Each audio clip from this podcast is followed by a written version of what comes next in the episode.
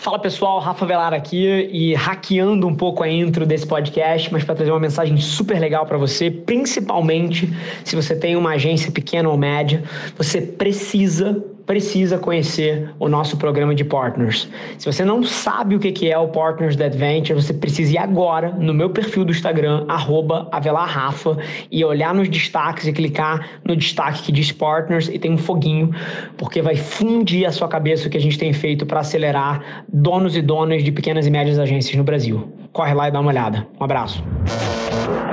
Esse é o Nas Trincheiras.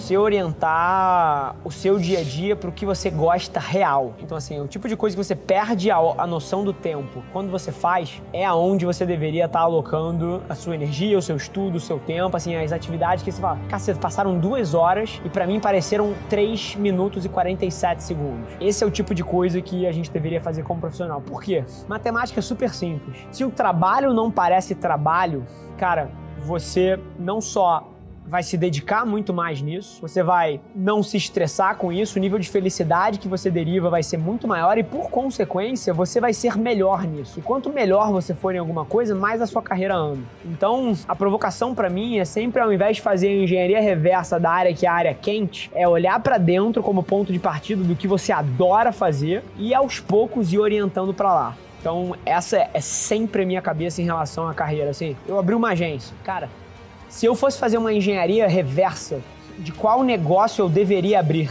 para ganhar mais dinheiro ou alguma coisa do tipo, eu jamais teria aberto uma agência. Uma agência é talvez o negócio mais difícil de administrar de todos os negócios. É só ser humano, é essa interseção entre inovação e criatividade que gera uma dinâmica muito rápida e ágil e que muda o tempo inteiro. E você tem milhões de corações e mentes que sentem essa dor e, e, a, e a, interface com o cliente é cheia de conflito e, e, de situações, porra, que precisam ser muito bem gerenciadas e sistemas complexos de tomada de decisão. Assim, a agência talvez seja o modelo de negócio mais complexo do mundo. Só que eu não tomei a decisão de abrir a agência porque eu queria ficar rico ou porque eu queria é, estar num lugar quente eu tomei a decisão porque quando eu olhava para o dia a dia dos assuntos que a agência debate, cara, eram os assuntos que eu gostava de ler final de semana. Eram os assuntos que eu, 11 horas da noite, estava tomando uma estela no meu sofá e eu abri o iPad e eu me pegava lendo um livro sobre os assuntos que são o dia a dia meu na cadeira da agência. Então, eu não fiz uma engenharia reversa de que eu achava que ia ser bom, ia dar dinheiro ou que era quente. Eu mapeei a minha escolha para exatamente o que ia me fazer feliz com, no dia a dia. E, e aí a provocação para você é igual. É, em vez de você, porra, tentar entender qual é a área que, que é quente ou para onde o mercado tá indo, cara, olha no seu dia a dia, o que, que você adora fazer, vai com tudo nisso e eu te garanto que em algum momento o mercado vem até você e te valoriza por isso.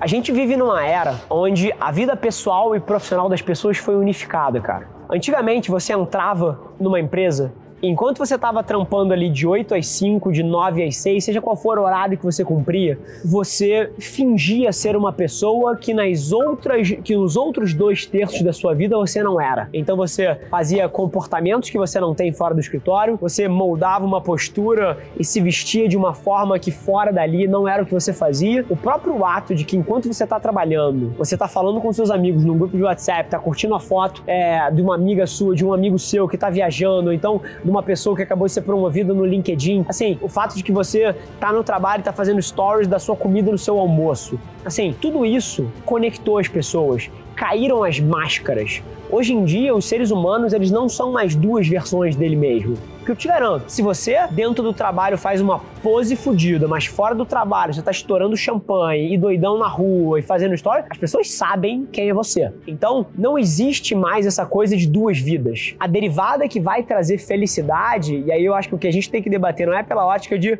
sem trazer efeitos negativos, mas é como gerar felicidade nessa interseção entre o profissional e o pessoal. Essa é a pergunta. E a minha resposta, cara, e mais uma vez, não é aquele tipo de conselho que eu te dou, mas eu não vivo isso. É você precisa orientar a sua vida e a sua carreira para uma coisa que você goste genuinamente de fazer. E by the way, eu entendo as dificuldades disso de curto prazo. Às vezes você tem boleto para pagar, às vezes você tem, cara, uma dívida que tá rodando, às vezes você tem uma situação que acabou de ter um filho e você não pode perseguir a tua paixão em termos de full time, você não pode alocar o seu tempo inteiro porque você precisa, cara, de uma renda que vem de um trabalho que você não gosta. Eu entendo essas dinâmicas, tá? Eu tenho um grupo de estudo de cento e varada mil pessoas aqui dentro que me trazem esses problemas todos os dias. Então, eu te entendo.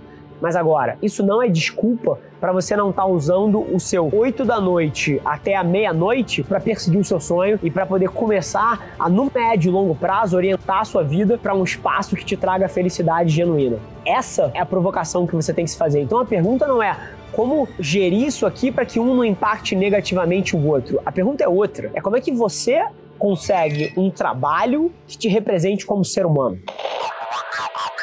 Porque sucesso para mim é ser feliz. Essa é a única definição da palavra sucesso para mim. Sucesso para mim é ser feliz. E cada um vai entender o que faz feliz, entendeu? Assim, o que faz feliz, o que me faz feliz, o que me gera felicidade. Felicidade é muito diferente de prazer, tá? Mas o que me gera felicidade é estar tá fazendo um trabalho que eu acho relevante para mim e para o mundo, do lado de gente que eu admiro. E essa sempre foi a minha obsessão. E eu fui feliz sempre. Seja jogando League of Legends lá atrás, quando eu tinha 18 anos de idade, é, ou, Dota, ou Dota 2, eu não lembro qual era, qual era na época, se League of Legends já tinha sido lançado com os meus amigos. Então, estar fazendo alguma coisa é, que eu gosto, com gente que eu gosto, é, era felicidade para mim, felicidade é sucesso. E hoje em dia é nas minhas empresas, mas sucesso para mim é ser feliz e cada um vai ter uma definição disso. E até tem um perigo aqui das pessoas que eventualmente admiram uma personalidade ou outra, delas transportarem a, a versão dessa, dessa personalidade para a vida delas. Porque eu não acho que 90, 99% das pessoas que me acompanham vai ser feliz fazendo o que eu faço. A versão delas de felicidade talvez seja um pouco mais equilibrada e seja ganhar um centésimo do que eu ganho, mas, cara, ter seis horas a mais para estar tá com os amigos e para estar tá com a família. Mas essa não é a minha versão. E ninguém tem que julgar a versão do outro e nem comparar a sua versão com a do outro. O grande problema que a gente tem como sociedade